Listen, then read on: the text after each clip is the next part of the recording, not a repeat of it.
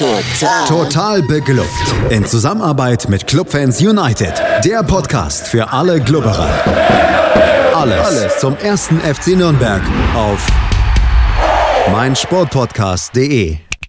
Herzlich willkommen zu einer neuen Ausgabe Total Beklubbt. Mein Name ist, nee, nochmal von vorne. Oh, ich bin heute auch, äh, heute ist richtig guter Tag, aber egal. So, jetzt nochmal.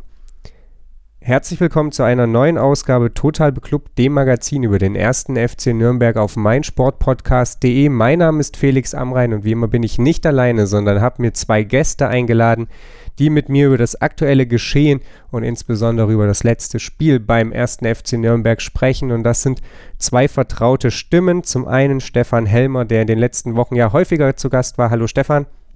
Hallo, hallo. Und zum anderen jemand, der ja gemeinhin auch bekannt ist, allerdings in dem Stammpodcast oder im Hauptpodcast äh, zuletzt eher selten zu Gast war. Dafür kennt ihr ihn aus Entenmanns Ecke und das ist Florian Zenger. Hallo Florian. Servus. Ja, beide natürlich ähm, Mitglied unseres Kooperationspartners Clubfans United. Ich muss es, denke ich, nicht mehr erwähnen. Wir wollen heute über das Spiel gegen den FC Schalke 04 sprechen, nachdem alle sich irgendwie dachten, verdammte Hacke, wie konnte das denn eigentlich verloren werden? Äh, aber Darüber müssen wir uns jetzt unterhalten. Wir wollen vor allem natürlich erstmal auf die Highlights blicken, auf die Situationen, die das Spiel dann eben ja, zugunsten, zu Ungunsten des ersten FC Nürnberg gelenkt haben.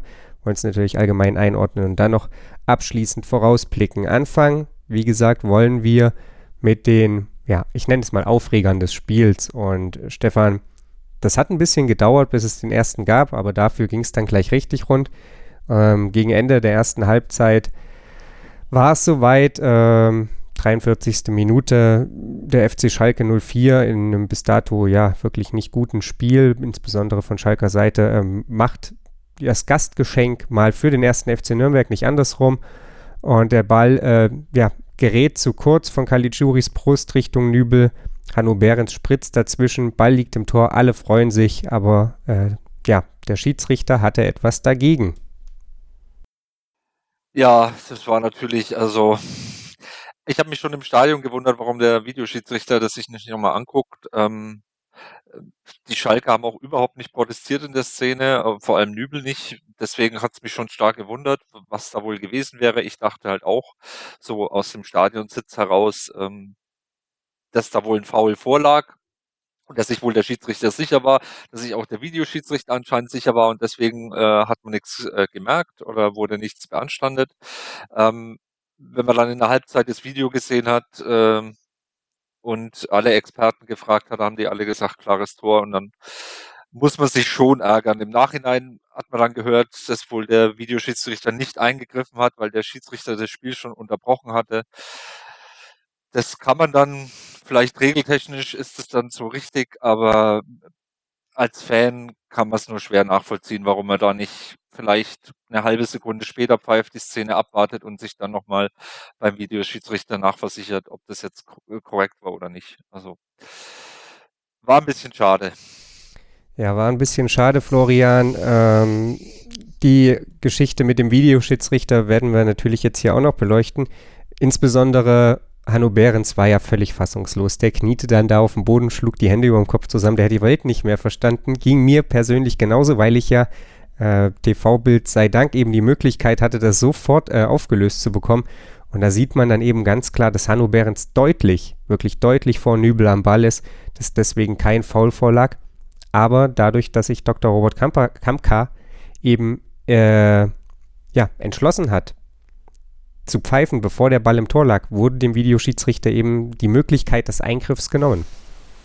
Ja, das hat äh, Dr. Jochen Drees ja dann auch jetzt auf der Website des DFB nochmal klargestellt, dass äh, das Problem in dem Fall tatsächlich der Pfiff war, der einfach zu früh erfolgt worden ist. Ich kann mich an eine Szene in der letzten Saison erinnern, wo äh, Dortmund gegen Köln mit 2-0 in Führung gegangen ist, äh, uns da auch hieß, der Schiedsrichter hätte zu früh gepfiffen und hat aber dann trotzdem den Videoassistenten bemüht. Und damals war ja dann die Diskussion, dass das eigentlich regelwidrig war. Und Köln hat überlegt, ob es Protest eingelegt werden würde. Und deshalb äh, war es dann wahrscheinlich auch für allen, alle klar in dem Moment, wo der Pfiff ertönt. Und äh, das Interessante ist ja, die Sportschau hat behauptet, es hätte keinen Pfiff gegeben, aber die, äh, das Sportstudio hatte eine Tonspur mit Pfiff, wie auch immer sowas passieren kann.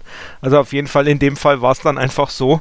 Äh, er konnte nicht mehr eingreifen, regeltechnisch. Ist natürlich einfach schlecht gemanagt von, vom Schiedsrichter gewesen.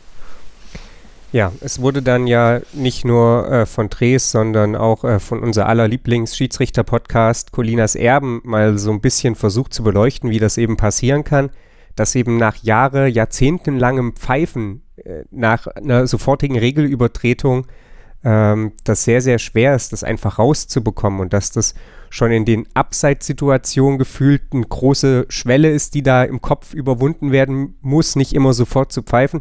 Und dass es dann in so einer Situation, wo die Schiedsrichter ein vermeintliches Foulspiel sehen, eben äh, ja beinahe sowas wie ein Reflex ist. Und das in dem Moment dann natürlich sehr zu Ungunsten des ersten FC Nürnberg ausfiel. In jedem Fall äh, eine ganz, ganz bittere Geschichte für den ersten FC Nürnberg, der so dann kurz vor der Pause hätte in Führung gehen können.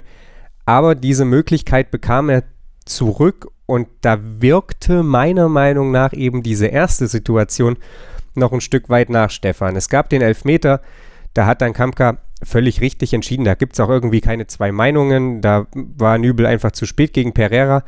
Und dann trat Hanno Behrens, der in der Situation davor ja auch immer noch auf den Schiedsrichter einredete, dann zum Elfmeter an. Wie war denn dein Gefühl, als du sahst, dass Behrens derjenige sein wird, der den Elfmeter schießt? Schlecht. Also, da gab es nicht viel zum Rumreden. Ich habe, als Behrens sich zum Ball geschnappt hat, habe ich gewusst, er verschießt. Also, das, er hat schon einen verschossen in der Saison. Dann war er, glaube ich, immer noch auf 180 wegen der Szene äh, kurz davor, die wir gerade besprochen haben. Ähm, und ähm, das konnte nur schiefgehen, obwohl er den Elfmeter eigentlich in der Nachbetrachtung gar nicht so schlecht geschossen hat. Der war schon gut platziert, aber Nübel war, hat es gerochen. Äh, das sieht man auch in der Zeitlupe, dass Nübel schon sich sehr früh für die Ecke entschieden hat. Und äh, Behrens guckt da nur auf den Ball und hat sich halt ja fürs linke Eck entschieden. Und äh, Nübel hat es, wie gesagt, gerochen und hält dann den Ball gut, obwohl der Elfmeter jetzt gar nicht so schlecht geschossen war. Man hätte vielleicht in der Situation, ich weiß nicht, er ist Kapitän, er kann das natürlich dann auch auf seine Kappe nehmen und kann das so entscheiden, aber vielleicht hätte man da ihm vielleicht gut zureden sollen und hätte man vielleicht Pereira schießen lassen sollen, der in einer überragenden Form derzeit äh, für unsere Verhältnisse ist. Wäre, glaube ich, in dem Moment besser gewesen. Ja, Florian, äh, der verschossene Elfmeter von oder im Spiel gegen Leipzig wurde von Stefan angesprochen. Zwei sehr verschiedene Art und Weisen, den Elfmeter nicht zu verwandeln. Gegen Leipzig zimmert er ihn gegen die Latte, äh, wählte da relativ viel Risiko. Dieses Mal wollte er den Torwart ausgucken, guckt dann aber eben, Stefan hat es gesagt, auf den Ball, hat ja dann im Interview bei Eurosport nach dem Spiel auch gesagt, nachdem er es nochmal gesehen hat, ja, da gucke ich nicht lange genug hoch, um zu sehen, wie sich der Torwart entscheidet. In der Spieltags- PK oder in der PK nach dem Spiel, so rum ist es richtiger, äh, hat dann Boris Schommers gesagt, dass es für ihn keinen Grund gab, von außen einzuschreiten. Ist das eine Betrachtungsweise, die du nachvollziehen kannst? Er verweist auch darauf, Stefan hat es gerade eben gesagt, dass Hanno Behrens Kapitän sei und seine Entscheidungen selber treffen kann. Ich bin da persönlich ein bisschen anderer Meinung. Gerade in so einer Situation ist es völlig egal für mich, dass Hanno Behrens der Kapitän ist, weil er einfach unfassbar aufgeladen noch von der Situation davor ist und deswegen nicht unbedingt mit dem kühlen Kopf, den man bei einem, Elf bei einem Elfmeter braucht, antreten kann. Wie siehst du die Situation? Also meine erste Reaktion war eigentlich ganz genauso wie deine. Also im Stadion war sofort, ich habe mir gedacht, uff, da muss auch einer sehen, dass der eine halbe Minute lang während der Ecke, die dann für Schalke ist, äh, auf der Gegenseite noch mit dem Schiedsrichter verhandelt und eigentlich, warum auch immer, wahrscheinlich weil der Schiedsrichter sich schuldig fühlt, keine gelbe Karte fürs Meckern kriegt. Ähm, warum sieht man das nicht? Ähm, ich habe mich am Tag drauf, weil ich bei der 21 mal mit Fabian Adelmann, also einem der Co-Trainer, unterhalten äh, und der hat gemeint, da gibt es in der Mannschaft überhaupt kein, kein Mechanismus, äh, dass das jemand anders schießen sollte. In, wenn, wenn Behrens das will und der Meinung ist, er soll schießen, dann darf er schießen. Das hat ja Patrick Erras dann nach dem Spiel auch gesagt. Also ich denke, da von außen eingreifen ist dann schon auch schwierig, weil man ja dann auch die Dynamik durchbricht. In dem Moment, wo man von außen eingreift und was weiß ich, Pereira versucht ein Panenka und den äh, und äh, Nübel bleibt einfach stehen und fängt ihn ab, äh, ist man noch mehr der Depp, als wenn der designierte Elfmeterschütze einfach schießt. Ähm, und wie auch gesagt, so schlecht war er ja gar nicht geschossen. Er macht halt nur den, den Fehler, dass er halt in der Aufregung, das denke ich, hat Nübel auch sich gedacht, in der Aufregung, wenn man eine ganz äh, beruhigt ist, schießt man halt dann doch meistens über Kreuz, also mit quasi mit dem rechten halt dann doch eher nach links und, und nicht nach rechts. Ähm, ich kann den Impuls verstehen, ich hatte ihn am Anfang auch, aber je mehr ich drüber nachdenke, denke ich, dass es innerhalb der Dynamik der Mannschaft wahrscheinlich einfach gar nicht, gar keine Möglichkeit gab, da einzugreifen. Gut, dann äh, haben wir das auch besprochen. Es war eine wilde Schlussphase in der ersten Halbzeit. Es ging dann mit 0 zu 0 in eben jene.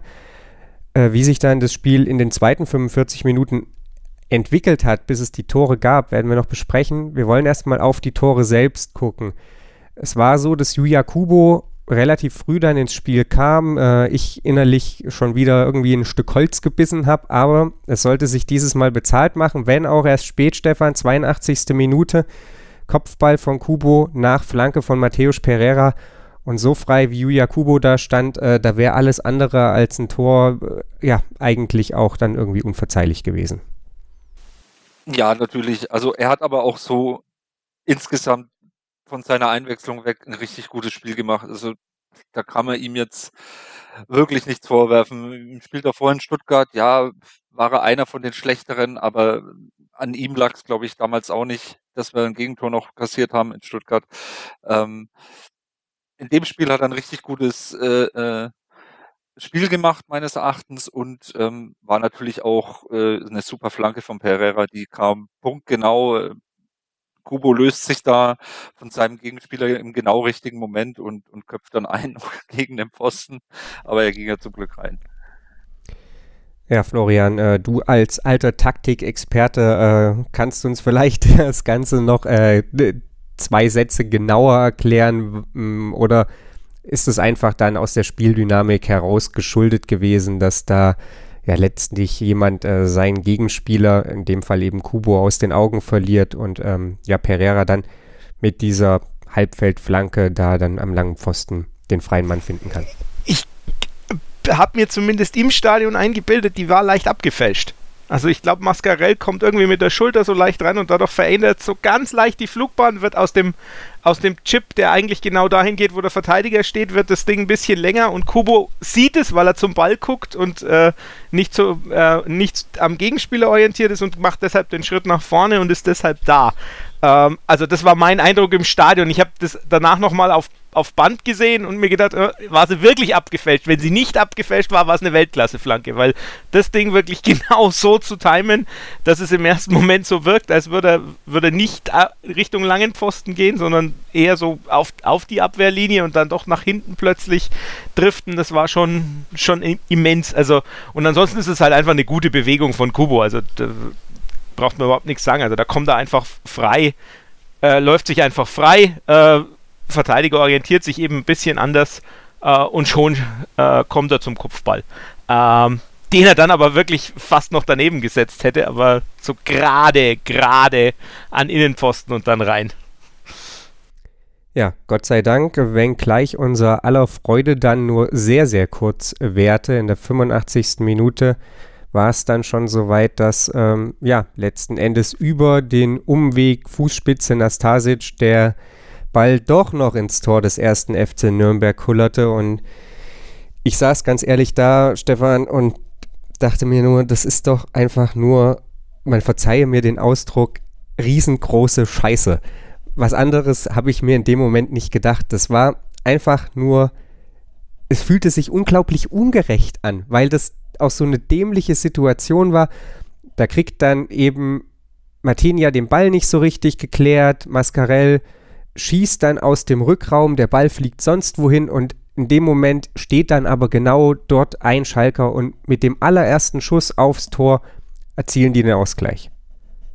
Ja, das so ein richtiges Dreckstor. Aber ich hatte da auch, wie bei Behrens, ich hatte schon irgendwie so eine schlimme Vorahnung. Als es 1 zu 0 fiel, habe ich sofort auf die Uhr geguckt und habe gedacht, oh weh, das geht hier noch mindestens zehn Minuten, also aufpassen. Ne? Das ist so ein Gegner, der, also ich glaube, in der zweiten Halbzeit hatten wir bis auf die Anfangsphase Schalke komplett im Griff. Die waren ja dann auch bis zu dem Tor hin war Schalke ja schon eigentlich tot. Die, von denen kam ja überhaupt nichts mehr.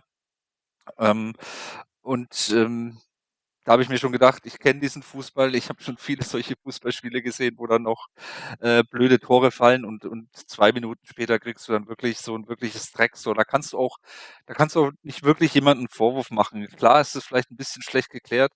Der schießt dann, ähm, wenn man das aus der Hintertorkamera sieht, dann der Ball wäre drei Meter neben das Tor geflogen und ähm, der Nastasic oder wer es auch immer war, ähm, der hält seinen Fuß da noch rein und der Ball kullert ins Tor. Also das ist wirklich, ähm, ja, also ich, da fehlen mir eigentlich die Worte. Das war dann wirklich enttäuschend.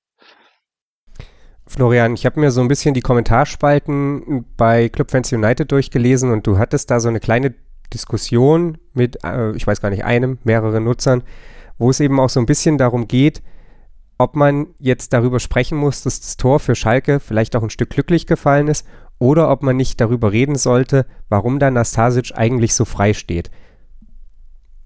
Was ist es denn nun? Ist es letzten Endes eben die Mischung aus beidem? Müssen wir darüber reden, dass Patrick Erras sich besser in Luft aufgelöst hätte, dass Martenia Patrick Erras einfach umräumen sollte, äh, um den Ball resoluter da hinten rauszuklären? Wie siehst du das Gegentor? Ähm, also ich habe in meiner Bewertung auch, ich habe auch gemerkt, als einziger bei der Benotung, wenn ich so quer gelesen habe, Martenia für das Tor was abgezogen, weil er für mich derjenige ist, der resolut raus muss und das Ding einfach anders klären und wenn er es klärt, dann nicht in die Mitte. Ähm, dann, klar, Patrick Erras trägt eine Mitschuld, weil er im Weg steht, da hat er überhaupt nichts verloren. Äh, aber für mich ist es so, das ist eine Situation, die kann man anders klären. Wenn das Ding nicht in die Mitte geklärt wird, kann sich die Abwehr auch anders organisieren.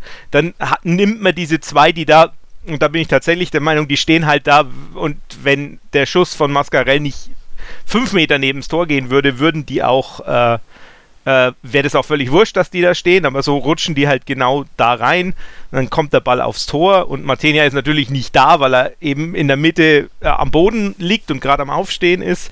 Ähm, also ich denke, wenn das Ding nicht in die Mitte geklärt wird, sondern na, vor allem nach rechts, wo niemand ist, passiert gar nichts. Also ähm, die, die Auffassung, die da auch, denke ich, die kann man schon verstehen, denn er sagt, da muss halt der Torwart, wenn er rausgeht, muss es anders klären. Kann man auch verstehen, wenn jemand sagt, naja, was soll er da machen? Der Aras ist ja quasi im Weg und der haut das Ding ja zumindest weg. Ja, am Ende stand es dann 1 zu 1. Der erste FC Nürnberg hatte nochmal eine Möglichkeit, das Spiel zu seinen Gunsten äh, zu entscheiden. Schalke 04 hatte das auch und ich bin sehr, sehr dankbar, dass sie es nicht getan haben. Es hätte irgendwie zum Spielverlauf gepasst. Das waren erstmal äh, ja, die Aufreger der Partie zwischen dem ersten FC Nürnberg und dem FC Schalke 04. Wir unterhalten uns gleich hier bei Total Beklubbt über das Spiel im Allgemeinen nochmal. Was waren die Situationen abseits dieser ähm, ja, Highlights? Was war auffällig äh, und ähm, ja, wie kann man das ganze Spiel dann am Ende einordnen? Das gleich hier auf meinsportpodcast.de. Sich, was Gerüchte entstanden. Fast nichts davon stimmt. Tatort Sport. Wenn Sporthelden zu Tätern oder Opfern werden, ermittelt Malte Asmus auf meinsportpodcast.de. Folge dem True Crime Podcast, denn manchmal ist Sport tatsächlich Mord. Nicht nur für Sportfans. Sportplatz mit Malta Asmus und Andreas Thies. Täglich neue Podcasts aus der Welt des Sports. Von Airhockey bis Zehnkampf. Berichterstattungen, Interviews und Fakten. Sportplatz auf meinsportpodcast.de. Starting Grid, der Podcast rund um den teuersten Sport der Welt. Mit Interviews They have everything on paper required to win the World Championship. und Analysen Taktik und Ferrari klappt nicht immer gut. vor und nach jedem Grand Prix. Starting Grid, die Formel 1 Show mit Kevin Scheuren und Ole Waschkau in Zusammenarbeit mit motorsporttotal.com und Formel1.de. Keep racing. Auf meinsportpodcast.de. Der erste FC Nürnberg spielt nur 1 zu 1 oder eben doch 1 zu 1, je nachdem, wie man das sehen möchte, gegen den FC Schalke 04. Wenn man natürlich vor der Saison die ja, Vorzeichen da gedeutet hätte, würde man diesen Punkt mit Kusshand nehmen. Nach dem Spiel ist es, ja, äh, sind es zwei Punkte zu wenig, so muss es heißen.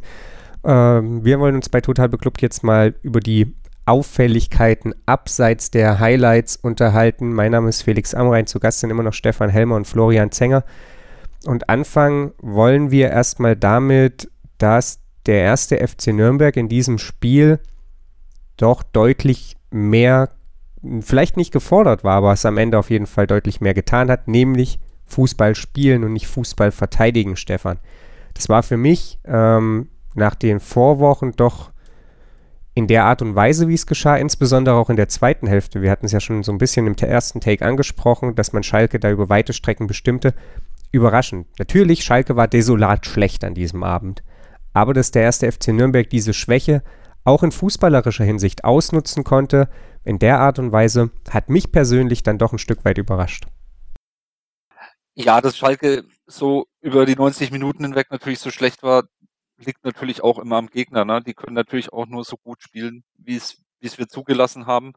Und da wir selber sehr aktiv waren nach vorne, ähm, haben wir da so eine kriselnde Schalker Mannschaft natürlich auch vor Probleme gestellt. Ähm, wobei, wie ich das schon angesprochen habe vorhin, das natürlich auch nicht über die gesamten 90 Minuten so der Fall war. Also ich glaube, am Anfang war es so ein bisschen ab abtasten. Ich bin ja mehr so der technische Pragmatiker. Der Flo ist da mehr für die Details zuständig.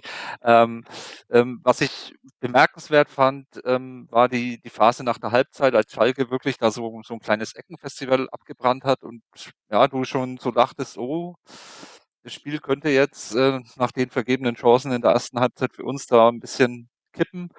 Aber wie wir uns da dann wieder rausgearbeitet haben und rausbefreit haben und dann im Endeffekt in der 83. Minute eigentlich schon viel zu spät in Führung gegangen sind. Ähm, das fand ich schon bemerkenswert, wie man das Spiel eigentlich, ähm, streichen wir mal das Gegentor weg, eigentlich da dann komplett im Griff hatten. Ja, dann Florian, lass uns doch mal darauf blicken, wie der erste FC Nürnberg das denn ähm, zustande gebracht hat. Es war ja durchaus so, dass der Ansatz, zumindest meinem Eindruck nach, etwas anders gewählt wurde als in den letzten Wochen. Äh, du kannst uns dann vielleicht auch erklären, ob das nun daran lag, äh, wie Schalke sich wiederum verhalten hat. Eduard Löwen hat sich oftmals dann neben Mühle und Everton fallen lassen, hat dann von hinten heraus versucht, das Spiel zu strukturieren. Äh, die Offensive wurde dann, ja, ich nenne es jetzt mal überladen, indem da neben Ishak eben auch noch Kerk, Behrens, phasenweise auch Bauer die vorderste Linie gebildet haben, um da ja, Abnehmer für die langen Bälle zu haben. Wie hast du das Spiel oder die, die taktischen Varianten, die der erste FC Nürnberg in dieses eingebracht hat, wahrgenommen? Also das, was du gerade angesprochen hast, ähm, die Idee war eben also Löwen hinter in die Aufbaureihe, ganz klar, weil er halt einfach derjenige ist, der auch mal einen langen Ball präzise schlagen kann. Gleichzeitig macht es keinen Sinn, den anderen Achter zurückzunehmen mit Hanno Behrens, weil der wesentlich torgefährlicher ist und eher nah am Tor spielen muss. Also das war klar. Und dann eben die Idee, nachdem Schalke ja mit einer Fünferkette gespielt hat, quasi den ballnahen Außenverteidiger der Schalker zu binden, indem er den eigenen Außenverteidiger dahin stellt.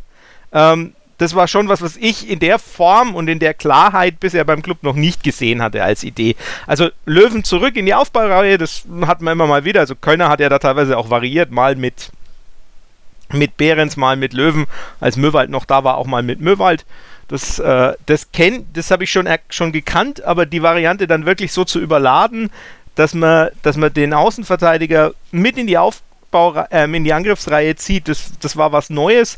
Da hatte Schalke auch phasenweise durchaus Probleme mit, auch weil sie dann den, den Mittelfeldspieler, in der Regel war das, waren das war es vor allem auf rechts, also mit Bauer und Pereira, also dann den Pereira, der quasi nach hinten abgesichert hat, gar nicht so richtig im Blick hatten und der dann auch oft mal ein bisschen Platz hatte, um mit, mit Tempo zu kommen.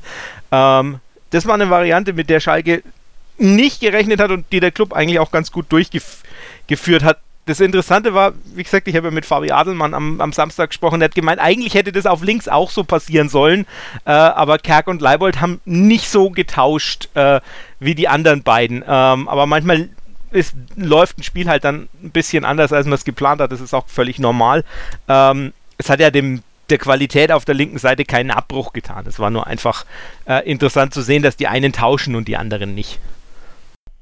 Lass uns mal dann direkt so ein bisschen vorausschauen. Ist das eine denkbare Option auch gegen kommende Gegner oder war das jetzt tatsächlich eben auch dieser Schalker Formschwäche, dem Schalker Spielsystem geschuldet, dass das überhaupt äh, möglich wurde?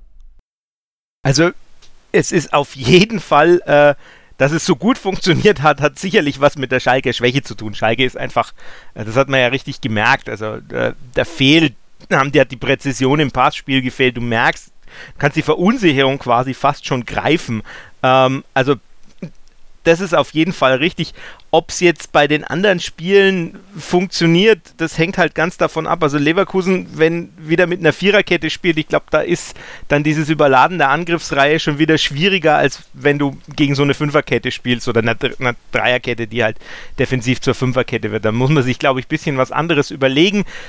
Aber was ja durchaus auffällig ist unter Boris Schommers, man spielt äh, immer die gleiche Grundformation, variiert dann nur so ein bisschen im Angriffsspiel. Ähm, die Spieler merken auch, dadurch, dass es auch sowas wie eine Stammelf gibt, äh, die, ja, man baut auf mich, man, ähm, man spielt sich ein, es gibt so gewisse Routinen, es läuft auch besser. Also diese Stammformation und diese Stammaufstellung äh, tun der Mannschaft schon gut. Und von daher ist es schon auch so, dass ich denke, dass selbst in Leverkusen oder äh, auch daheim gegen Gladbach kann man an einem guten Tag das durchaus auch mal schaffen, da was mitzunehmen. Ja, ob man dann was mitnehmen kann, das wird sich zeigen. Wir werden uns natürlich dann zum Abschluss des Podcasts noch über das Spiel gegen Leverkusen unterhalten. Stefan, es war ja jetzt gegen Stuttgart durchaus schon so, ähm, dass es da Chancen gab, sie nicht genutzt wurden. Das hat sich jetzt gegen Schalke einmal mehr gezeigt. Das äh, hatte mannigfaltige Gründe.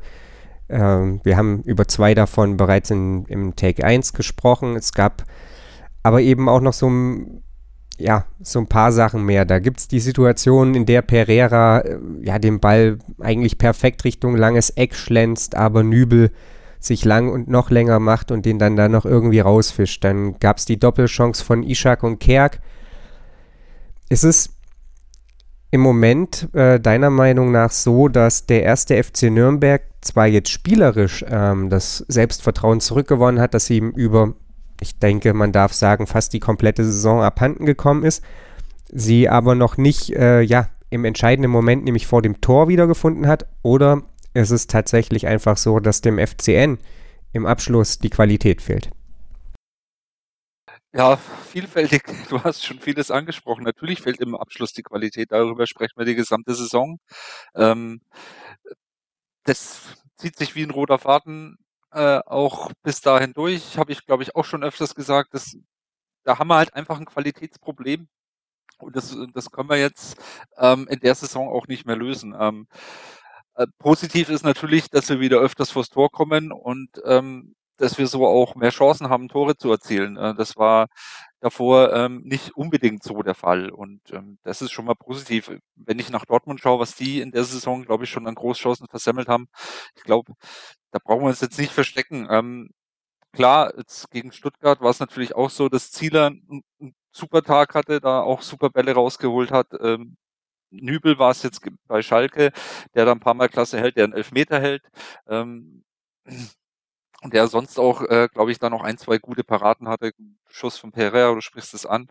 Ähm, weitermachen, da, da gilt es bloß weitermachen, weitermachen, weiter zu spielen und ähm, dann klingelt schon wieder öfters, dann kommt auch wieder mehr Selbstvertrauen, dann, dann schießt du vielleicht auch mal wieder aus der Distanz ähm, und, und es geht einer rein. Ähm, nur so kann es funktionieren. Auf jeden Fall ähm, ist mittlerweile, glaube ich, ähm, nach den ganzen Spielen jetzt äh, unter Schommers da auch, auch eine Handschrift zu erkennen und ähm, die macht auch ein bisschen Mut jetzt noch für den restlichen Abstiegskampf. Du sprichst an, eine Handschrift ist zu erkennen, ähm, die dir persönlich Mut macht. Ist es eine Handschrift, Florian, die dir zusagt? ganz, ganz diffizile Frage. Also, ähm, ich denke, für den Moment ist es schon das Richtige. Ähm, wenn man dann langfristig sieht, muss man das halt dann, denke ich, schon nochmal anders bewerten oder zumindest sich länger drüber, dann länger drüber nachdenken, die Entscheidung äh, auf jeden Fall äh, Boris Schommers zu befördern, jetzt erstmal erscheint für mich jetzt auch nicht falsch, weil er eben da weiterentwickelt hat. Jetzt muss man mal gucken, wenn diese Weiterentwicklung jetzt mal dann auf Mannschaften trifft, die eben nicht in der, im, im Formtief sind, wie Augsburg, wie Stuttgart, äh, wie Schalke, wie das dann aussieht. Wenn das dann immer noch funktioniert, dann äh, ist es für mich auch wirklich nachhaltig und nicht nur äh, der Schwäche der Gegner geschuldet. Ähm, ansonsten wäre es jetzt eher so, dass man halt auch davon profitiert hat, dass man gerade ne, einen Schwung Gegner hatte, denen es selber nicht so gut geht. Ähm, offensiv hat sich in den letzten Spielen, ich meine, das, das, zeigen ja auch die Daten deutlich was getan. Also so oft äh, aufs Tor ging der Ball äh, in der ganzen Saison sehr, sehr, sehr, sehr selten. Ähm, das, das ist was Neues, dass also da auch die Chancen rauskommen. Das hat auch viel mit Pereira zu tun, der halt einfach äh, unglaublich viel Energie und Dynamik da reinbringt. Ähm, wie nachhaltig das ist, äh, ja, das werden die nächsten Wochen dann zeigen. Ja, dann werden die Kaliber, die der erste FC Nürnberg bespielen muss, andere. Wir haben es oft genug gesagt, der nächste Gegner ist dann erstmal Bayer Leverkusen. Ähm, was nimmt man aus diesem Spiel jetzt am Ende mit, ja, du hast es angesprochen, Florian, die Statistiken sprechen dahingehend eine relativ eindeutige Sprache, dass es selten in dieser Saison beim ersten FC Nürnberg so gut war. Expected Goals sind mittlerweile eine Statistik, die ich abgrundtief verachte, äh, weil sie immer sagen, dass der erste FC Nürnberg viel mehr Tore schießen müsste, als er es tut. Ähm, ja, was nimmt man letztlich aus dieser Partie mit? Äh, gut gekämpft, gut gespielt am Ende, aber zu wenig rausgeholt, Florian? Man nimmt einen Punkt mit. Also das ist, denke ich, das, das Einzige, worüber was, was keiner Deutungshoheit unterliegt. Ansonsten ist, kann man alles deuten. Äh, man kann es so deuten, dass man sagt, äh, ja, gut gespielt, äh, darauf kann man aufbauen. Also das, was man so am, am Pfalzner Weiher mitbekommen hat am Wochenende, war schon so, dass die Mannschaft eigentlich relativ positiv trotzdem rausgegangen ist aufgrund der, äh, der Leistung. Ähm, also dass sie auch der Meinung war, wir können darauf aufbauen, das ist der nächste Schritt. Man kann aber genauso sagen, naja, eigentlich hat man jetzt wahnsinnig viel äh, liegen lassen in den letzten beiden Spielen und äh, ob man das dann nochmal aufholen kann, ist wieder was anderes. Das drückt dann ein bisschen auf die Stimmung. Also das ist so die Tendenz, die ich jetzt eher unter den Fans gelesen habe, die also teilweise dann schon von das war's jetzt geschrieben haben. Das würde ich nicht unterschreiben. Äh, die Wahrscheinlichkeit ist hoch, dass es das war, aber äh, muss ja nicht so sein. Ähm, auch weil Stuttgart ja weiterhin am Verlieren ist. Ähm, und ansonsten ist es eben die Frage, solange nicht aus dem äh, aus den vielen verpassten Chancen plötzlich sich so, so eine Stimmung entwickelt, ja, wir treffen ja eh nicht, egal was wir machen und wir können nicht gewinnen, egal was wir tun, denke ich, ist es tendenziell eher ein Stückchen positiv, aber ich verstehe auch diejenigen, die dann sagen, naja, eigentlich war es zu wenig. Stefan, Florian spricht ja was an, nämlich, dass die Mannschaft positiv der Sache gegenübersteht. Boris Schommers tut es meinem Eindruck nach auch. Ist es vielleicht ganz gut, dass dieses Spiel letzten Endes am eigenen Makel, nämlich Chancen nicht zu verwandeln, gescheitert ist und am Ende nicht an dieser einen Situation mit Kamka in Halbzeit 1, 43. Minute aufgehangen werden kann? Ja, ich glaube schon, dass das einen Unterschied macht, weil du du hast halt gemerkt, ähm, dass du das Spiel hättest äh, gewinnen können. Und das ist klar, ist, da schwingt da die Enttäuschung mit, dass du so ein Dreckstor ähm, dann am Ende kriegst. Aber ähm, es ist schon ein Unterschied, ob du, ob du ja einen Punkt holst, mehr als verdienten Punkt, ähm, als oder wenn du 3-1 gegen Hertha zu Hause verlierst, da weißt du, okay, hm, ja, wir hätten da noch viel machen können. Ähm, Hertha drei Tore geschossen, das wäre richtig schwer für uns geworden. Ich weiß nicht, ob Leibold hat, glaube ich, letzte Woche oder ich glaube noch vor dem Schalke-Spiel was gesagt, so, ähm, dass man eigentlich schon im Winter hätte reagieren müssen, hat er so sinngemäß gesagt, da hätte man, er hat nicht gesagt, was man hätte tun müssen, er hat bloß gesagt, äh, man hätte an den Stellschrauben vielleicht dann schon äh, drehen müssen im Winter und hat dann vielleicht zu spät reagiert. Das spielt er natürlich bestimmt auf den Trainerwechsel an. Ähm, das kam jetzt ähm, schon des Öfteren mal so ein bisschen so zwischen den Zeilen von den Spielern durch. So ist es jetzt ein bisschen schade. Ähm, jetzt haben wir drei Punkte Rückstand. In Stuttgart liefen, liegen die Nerven auch ein bisschen blank, wie man es auch am letzten Spieltag gegen Sonntag gesehen hat, gegen Leverkusen. Ähm, Stuttgart hat es vermeintlich ähm, bessere Restprogramm, wobei man das auch nicht genau weiß, weil die Spiele müssen ja auch erst gespielt werden und beginnen bei 0-0. Ähm, ich habe jetzt nicht so große Angst vor Bayer Leverkusen. Wir haben jetzt mit Schommers ähm, auch schon gegen zwei große Mannschaften gespielt, mit Dortmund und Leipzig, haben uns da nicht ganz doof angestellt.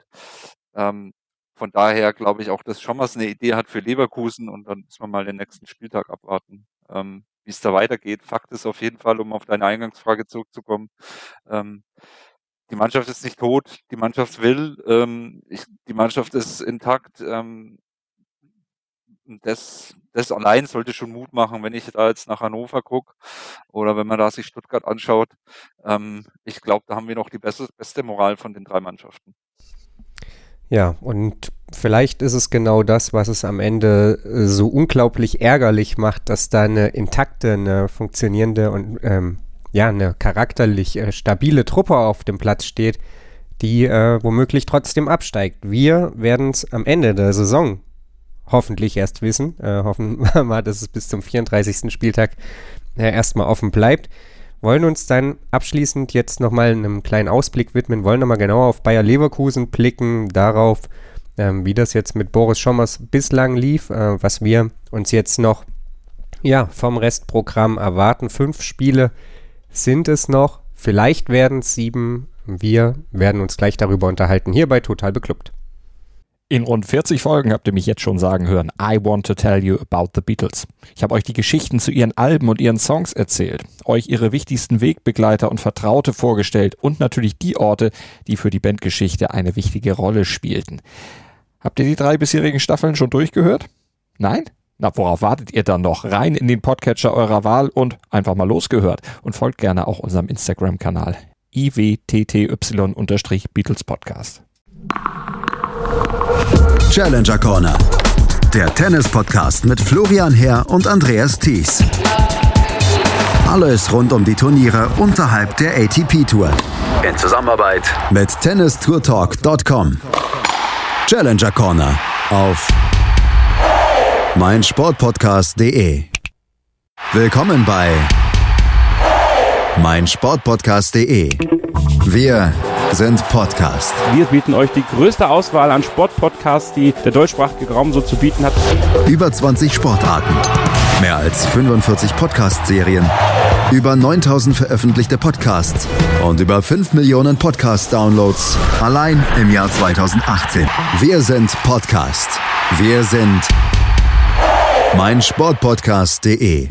Der erste FC Nürnberg ist noch immer nicht tot. Unsere Hoffnungen leben weiterhin. Ja, Optimisten lesen die Tabelle neuerdings so, dass man jetzt innerhalb nur eines Spieltags auf den Relegationsplatz springen kann, womöglich sogar schon am nächsten, wenn überraschend der erste Auswärtssieg ausgerechnet in Leverkusen gelingen sollte und der VfB Stuttgart gegen den FC Augsburg verliert.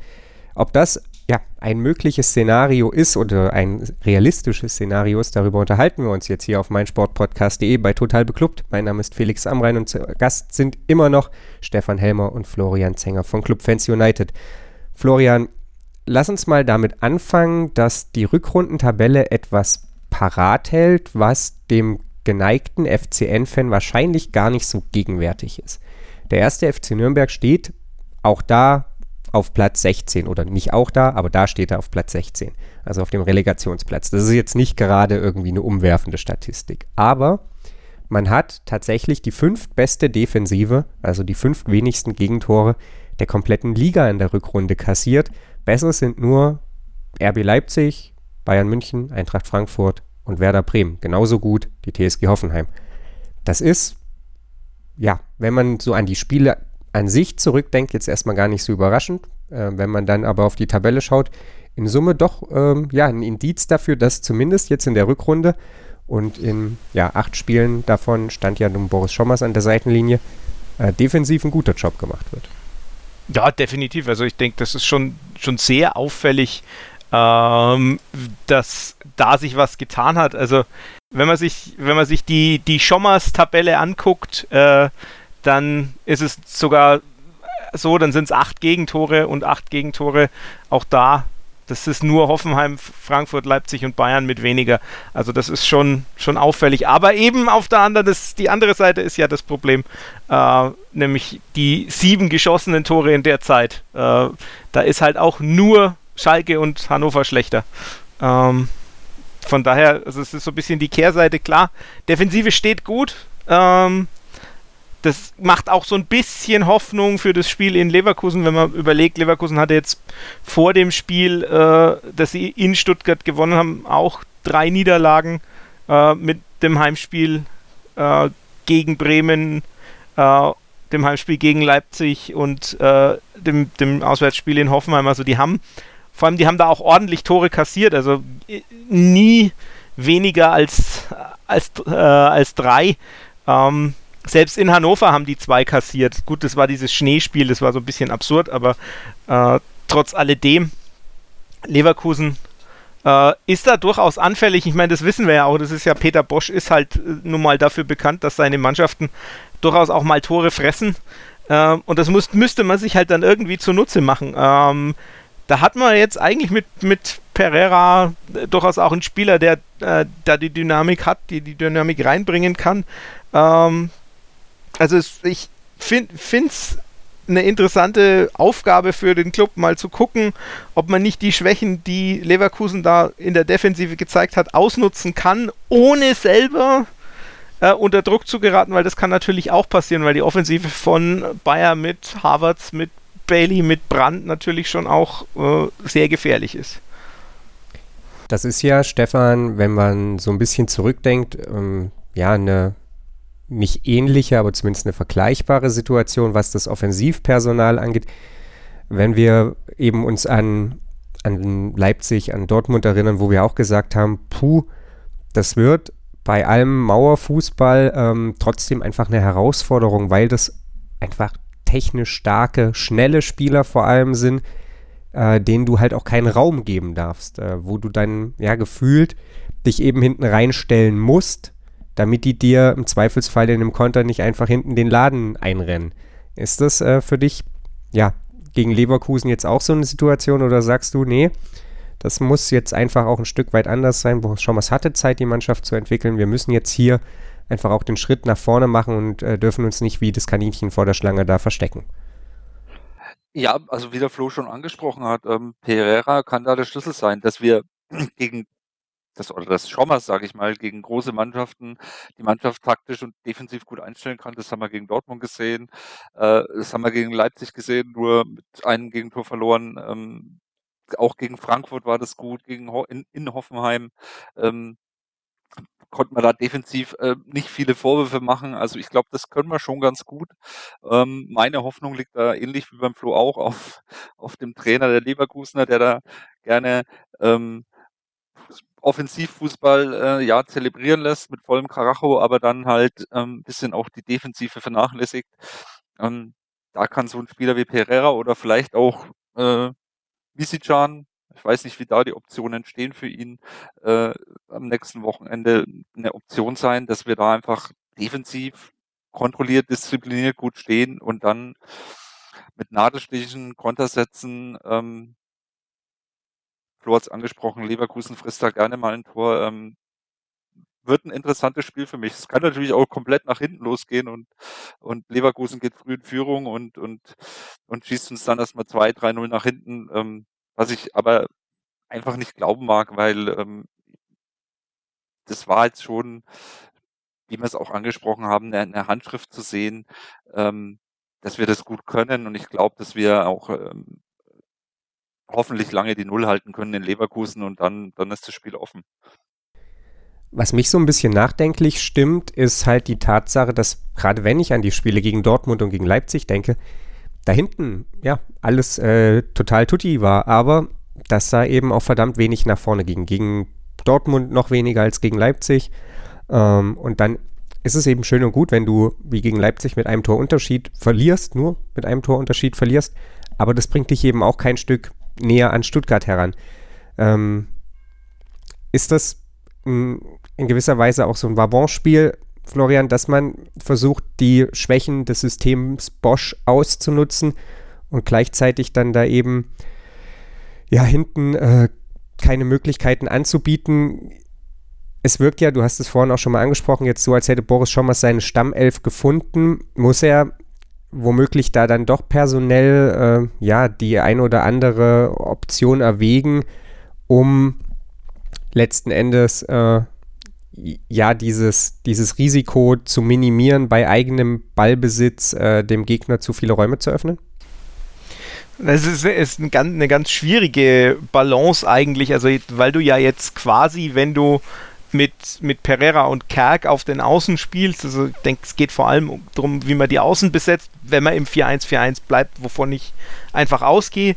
Ähm, und dann die eine Alternative wäre zu sagen, wir suchen uns mit, mit, äh, mit Palacios zum Beispiel noch einen, einen defensiv stärkeren Außen, ziehen vielleicht äh, äh, Pereira in die Mitte und verzichten, verzichten auf Löwen oder machen sowas in der Art die, die Frage ist eben genau, ob, ob man dann nicht die Balance des Teams zu sehr zerstört und nicht einfach sagt, wir bleiben jetzt dabei, wir wissen, was wir können äh, und setzen einfach darauf, dass wir unser Spiel jetzt viel mehr durchziehen, weil die Spiele, die du angesprochen hast gegen Dortmund und gegen Leipzig waren ja am Anfang, also gerade das Spiel gegen Dortmund war ja wirklich am, ganz am Anfang der Amtszeit von Boris Schommers und in Leipzig war Pereira gesperrt, also äh, das sind äh, gegen Leipzig. Das heißt, das sind so Sachen, die hängen so ein bisschen, äh, also von der Vergleichbarkeit hinterher. Jetzt hat man sich eben eingespielt. Also ich persönlich würde einfach sagen, wir versuchen jetzt unser Ding durchzuziehen als Trainer und sagen, äh, wir besetzen das jetzt schon so äh, wie immer, schauen einfach, dass wir defensiv noch ein Stückchen vielleicht ein bisschen besser stehen. Ähm, gut an, an den Gegner rankommen, den unter Druck setzen und dann schnell umschalten. Ähm, klar kann die andere Überlegung ist zu sagen, wir bringen äh, Misijan statt Kerk und versuchen wirklich komplett auf Geschwindigkeit zu setzen und äh, lieber dann eben 4 zu 3 zu gewinnen statt äh, 2 zu 1 oder irgendwie. Also äh, ganz, ganz schwierig. Also ist auch, denke ich. Das ist jetzt aber schon mutig, Flo, und 4 zu 3 gewinnen. Ja, ist, ich sag einfach nur, also halt Tore fressen und gleichzeitig schießen. Das ist kein Tipp, sondern es ist einfach nur die Überlegung, denke ich, die, die, äh, die das Trainerteam anstellen wird. Ähm, wie, in welche Richtung gehen wir denn? Ja, folgen wir dem System Schommers oder folgen wir dem System Klinsmann quasi? Ähm, ich hoffe, es wird Ersteres, denn für ein 4 zu 3 ist mein Nervenkostüm insbesondere im Stadion überhaupt nicht ausgelegt. Äh, ich glaube auch nicht, dass Schommers irgendwelche Experimente in Leverkusen macht. Also da ist er, so wie ich ihn jetzt kennengelernt habe, glaube ich, wird er das nicht machen. Er wird aus einer kontrollierten Defensive rausspielen und ähm, dann schauen wir mal. Ich möchte nochmal einen Punkt ansprechen, der so ein bisschen auch darauf abzielt. Es gab jetzt im Spiel gegen Schalke so zwei, drei Szenen, wo ich mir dachte, das ganze Offensivkonzept, das funktioniert in einem gewissen Rahmen relativ gut, nämlich genau dann, wenn die Spieler wissen, wer neben ihnen steht. Es gab so ein, zwei Szenen, wo Pereira den Ball für Kubo irgendwo hinspielen wollte und Kubo einfach überhaupt nicht den Laufweg dabei hatte, den Pereira für ihn vorgesehen hat. Ist das vielleicht eines der Hauptargumente, dass man jetzt eben in dieser ersten Elf bleibt, also mit Kerk und äh, Pereira auf Außen um zu sagen, okay, die haben jetzt zumindest schon ein paar Mal miteinander gespielt, da sind die Laufwege, die Automatismen halbwegs klar, sodass wir, wenn wir in eine Kontersituation kommen, äh, die vielleicht nicht wieder so leichtfertig herschenken, wie wir das in den letzten Wochen getan haben, Stefan? Puh, ja, gute Frage. Wir haben ja auch schon in der Vorrunde mal drüber geredet, ähm, dass so eine Stammformation gefehlt hat. Ähm, ich weiß es gar nicht. Ich glaube, Kubo hat jetzt schon mit Pereira ein paar Spiele zusammengespielt oder schon was. Also weiß nicht, ob das vielleicht einfach nur zwei unglückliche Bälle waren, dass er da, ich glaube, auf der, da hat er zweimal auf die linke Seite gespielt. Ne?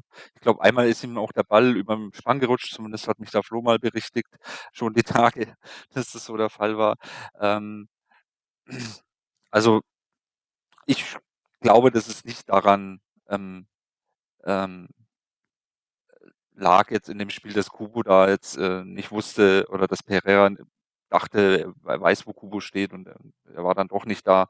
Ähm, ich glaube, das waren einfach zwei unglückliche Pässe. Ich würde das, glaube ich, gar nicht so hochhängen. Ähm, insgesamt Ähm, glaube ich aber schon, dass so eine Stammformation, wie du es dazu angesprochen hast, das sieht man jetzt auch auf dem Feld, das da immer, es wird immer ein bisschen so von Spiel zu Spiel äh, entwickelt sich da was. Es, es sah jetzt gegen Leipzig noch, äh, gegen Hoffenheim äh, sah das noch ganz anders aus als jetzt gegen, gegen Stuttgart und ähm, äh, äh Schalke zuletzt. Und ähm, ich glaube, wir sollten einfach da dem, dem Boris vertrauen, ähm, dass er da die richtigen Entscheidungen trifft.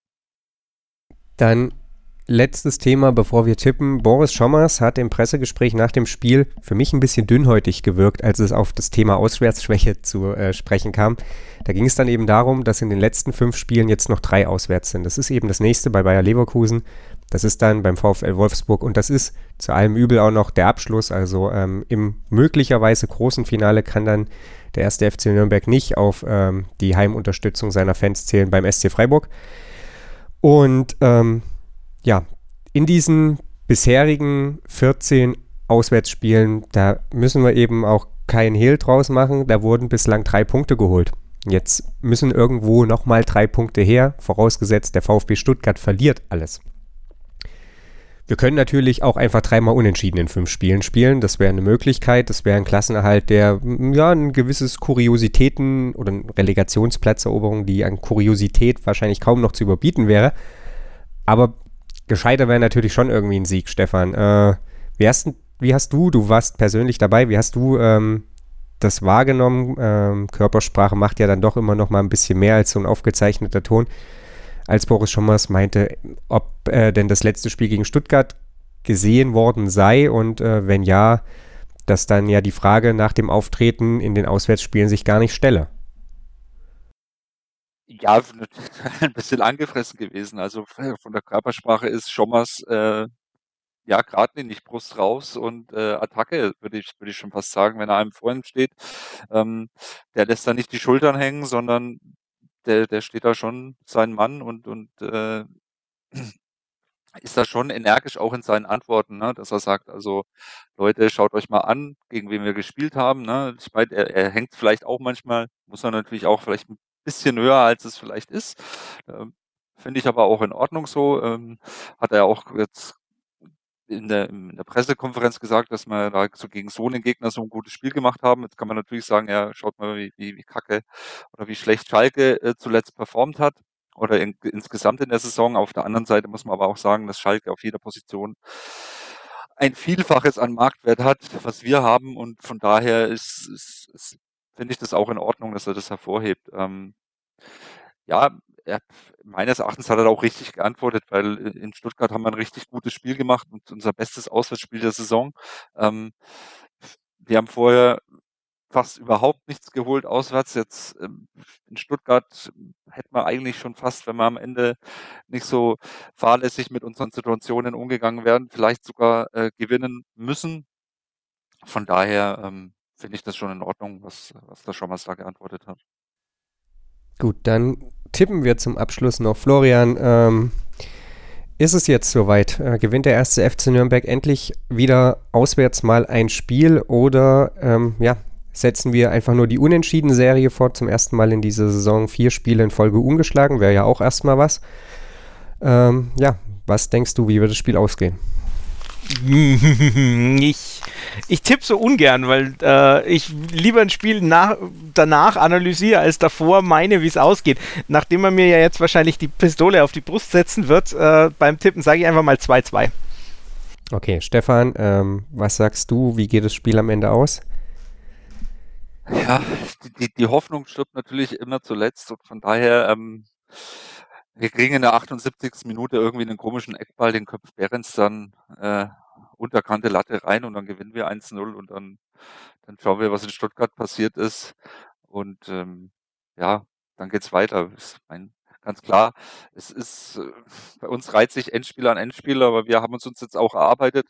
Ich glaube, ähm, vor ein paar Wochen hatten wir schon äh, unser erstes Endspiel, dann hatten wir gegen Augsburg ein Endspiel, äh, das haben wir dann gewonnen. Da haben wir uns das Endspiel gegen Stuttgart erarbeitet, dann haben wir jetzt dann nur unentschieden gespielt in Stuttgart, dann dachten wir schon wieder, oh Gott, jetzt sind wir doch abgestiegen. Dachten wir jetzt nach dem Schalke-Spiel auch, dann hat Stuttgart gegen Leverkusen verloren, jetzt sind es bloß noch drei Punkte, von daher bringen dich unentschieden ähm, mehr weiter als zu verlieren. Das steht auf jeden Fall mal fest. Und äh, ja, weiter geht's. Ähm, alles reinhauen. Stefan klingt wie Thomas Doll. paar Phasen dreschen und äh, schauen, dass mein Leverkusen gewinnt. Also das ist die letzte Hoffnung. Ja. Den Bock umstoßen, wobei wir, glaube ich, mittlerweile schon gar keinen Bock mehr umstoßen. Ich glaube, der Bock ist schon umgestoßen. Ähm, ja, die Hoffnung stirbt zuletzt. Ähm, wir müssen in Leverkusen gewinnen. Und wenn wir verlieren, müssen wir hoffen, dass Stuttgart verliert. Also so geht's halt jetzt weiter. Ne? Solange bis wir da, glaube ich, mal sechs Punkte Abstand sind, ich glaube, dann ist die Hoffnung dahin. Aber solange geht's weiter. Ja, vielleicht werden ja auch weniger Punkte Abstand daraus. Wir dürfen gespannt sein. Ähm, der VfB Stuttgart gastiert, für alle, die es nicht wissen, beim FC Augsburg. Genauso am Kar-Samstag um 15.30 Uhr wie der erste FC Nürnberg in Leverkusen. Also womöglich, ähm, ja, sind das leichte Punkte oder erreichbare Punkte, nennen wir es mal so, für den VfB Stuttgart. Ähm, vielleicht aber auch eben die endgültige Befreiung des FC Augsburg, sofern sie nicht ohnehin schon geschehen ist. Ich ähm, tippe auf ein 1 zu 1 und ähm, glaube daran, dass der VfB Stuttgart weiter lebenserhaltende Maßnahmen für den ersten FC Nürnberg durchführt und dass es dann nur noch zwei Punkte nach dem Spiel sind. Und äh, ja, mühsam ernährt sich das Eichhörnchen. Wir dürfen gespannt sein, ob es so kommt. Ich bedanke mich auf jeden Fall bei Stefan Helmer und bei Florian Zenger. Möchte natürlich noch auf äh, Clubfans United verweisen, auf die Spieltagsanalyse und alles drumherum. Und natürlich auch auf die Facebook-Seite und auf den Twitter-Account hier von Total Beklubbt. Liked uns, ähm, ja, folgt uns und bewertet den Podcast auf iTunes. Lasst uns wissen, was besser werden kann. Ähm, ja, was schon gut ist. Kritik ist immer gern gesehen, Lob sowieso. Und dann melden wir uns natürlich auch in dieser Woche noch mit einem Gegnergespräch. Mal gucken, wann es dann genau kommt. Entenmanns Ecke wird es sicherlich auch wieder geben. Und dann sind wir nach Ostern hoffentlich ja, mit drei Punkten wieder da, die der erste FC Nürnberg ins Osternest gelegt hat. Hier auf meinsportpodcast.de. Total. Total beglückt. In Zusammenarbeit mit Clubfans United. Der Podcast für alle Glubberer. Alles, Alles zum ersten FC Nürnberg auf meinsportpodcast.de. Wir klingen nicht nur gut, wenn wir direkt am Spielfeldrand stehen. Die Adler Mannheim bleiben der Tabellenführer in der deutschen Eishockeyliga. Oder direkt von der Schanze berichten. Wir haben einen spannenden ersten Durchgang gesehen. Bei den Springern Kamil Stoch führt vor Zielen Barthold. Wir sehen dabei auch noch gut aus. Borgia Sauerland ist offizieller Ausstatter von meinsportpodcast.de. Borgia Sauerland. Berufsbekleidung, Arbeitsschutz und mehr auf borgia-sauerland.de. Wie baut man eine harmonische Beziehung zu seinem Hund auf? Puh, gar nicht so leicht. Und deshalb frage ich nach, wie es anderen Hundeeltern gelingt, beziehungsweise wie die daran arbeiten. Bei Iswas Dog reden wir dann drüber. Alle 14 Tage neu mit mir, Malte Asmus und unserer Expertin für eine harmonische Mensch-Hund-Beziehung, Melanie Lippisch. Iswas Dog mit Malte Asmus. Überall, wo es Podcasts gibt.